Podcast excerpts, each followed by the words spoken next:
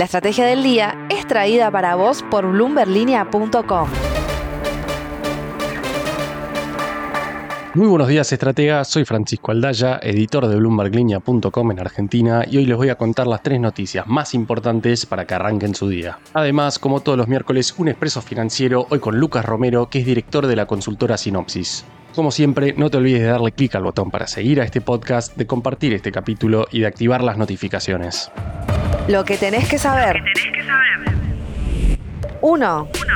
El gobierno aseguró ayer que no va a buscar postergar los pagos de deuda con bonistas privados en enero, desmintiendo así rumores que se habían difundido en la prensa. A pesar de las alertas sobre las reservas netas negativas del Banco Central, el secretario de Finanzas Eduardo Setti dijo ayer en Twitter que no están considerando ninguna medida en relación a compromisos de deuda por unos 1.500 millones de dólares en enero. SETI dijo que las especulaciones eran delirantes y destinadas a aumentar la volatilidad del mercado. Vale la pena recordar que entre enero y julio vence deuda en dólares por un total cercano a 3.000 millones de dólares con un perfil de amortizaciones que se irá acrecentando hasta el año 2032.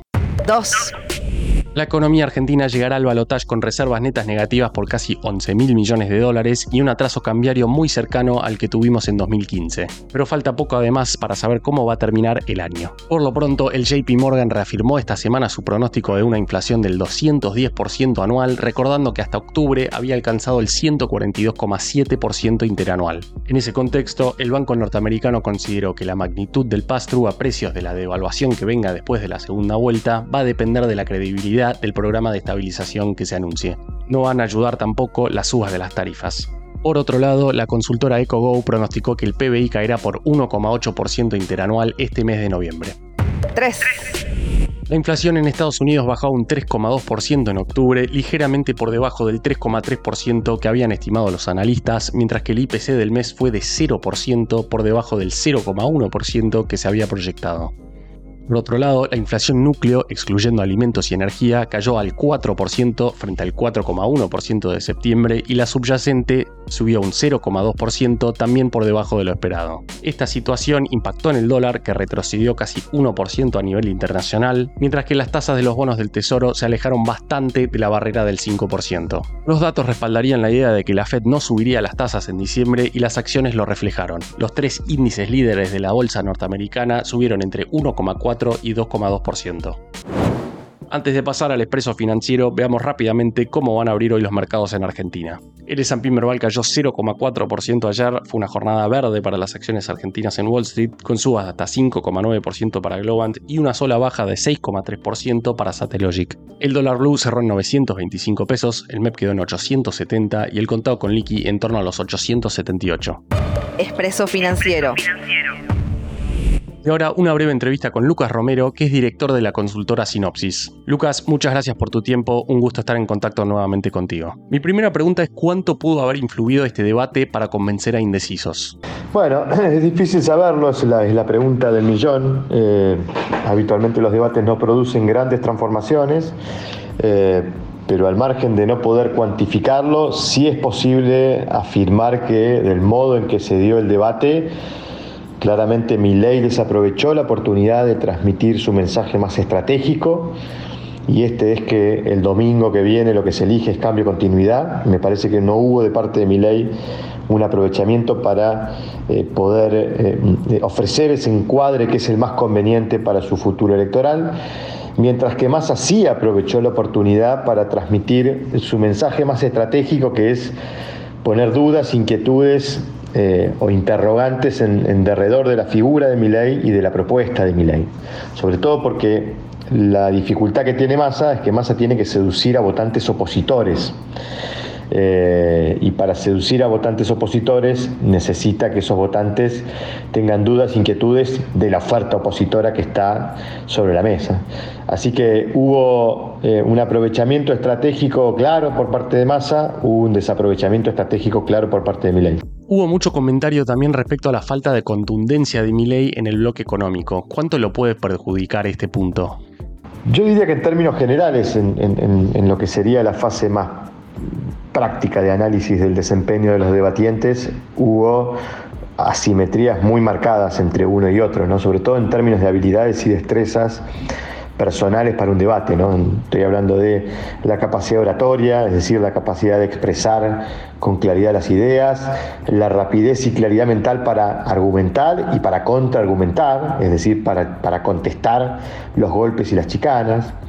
Hubo por parte de Massa claramente eh, un, desempeño que solo se entiende eh, asumiendo que Massa estudió y se preparó para el debate. No pareciera ser muy claro eso respecto de Milei.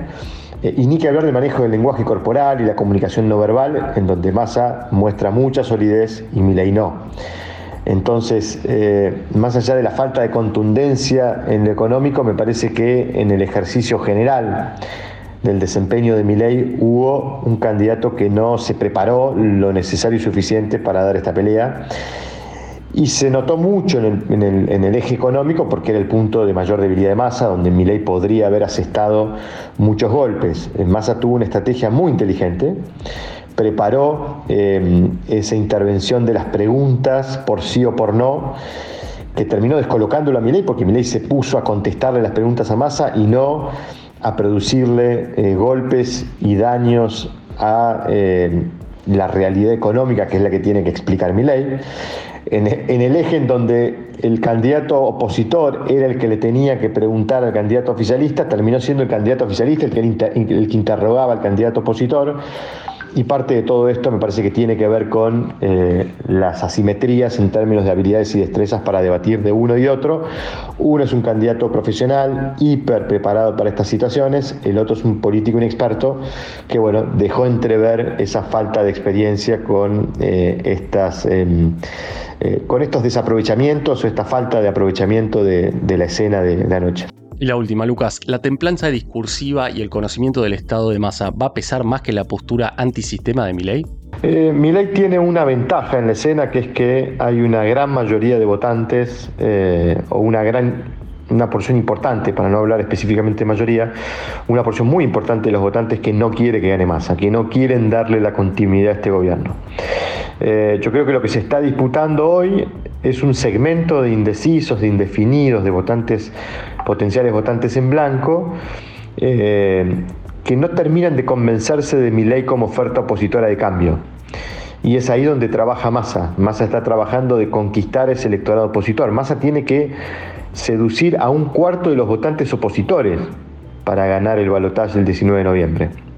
Entonces, la estrategia de Massa ha sido la de exacerbar algunos de los rasgos que tantas inquietudes o temores despiertan en mi ley. Eh, la, digamos, la respuesta ineficiente o la respuesta eh, insuficiente que está dando mi ley es, bueno, de no ofrecer el encuadre más conveniente que él tiene para ofrecer en esta escena, que es cambio continuidad. Eh, de hecho, en los dos minutos finales de su alocución ayer, casi no mencionó la palabra cambio. Repitió un discurso que él ya había repetido en los debates anteriores, pero no incorpora ese encuadre tan conveniente que es decir y señalar a Massa como el candidato de la continuidad y a él presentarse como el candidato del cambio. Eh, y ahí es donde está viendo, me parece, un error de estrategia electoral muy marcado por parte de Milei. Lucas, muchísimas gracias como siempre por tu tiempo. La frase del día. Antes de irnos, escuchemos lo que dijo ayer Roberto Labaña en Twitter. Como ciudadano, he creído y creo que nuestra sociedad necesita urgente trabajar en los consensos y buscar gobiernos de unidad nacional para un conjunto de temas claves. El ex candidato presidencial y ministro de Economía venía guardándose, pero tampoco sorprendió con su pronunciamiento.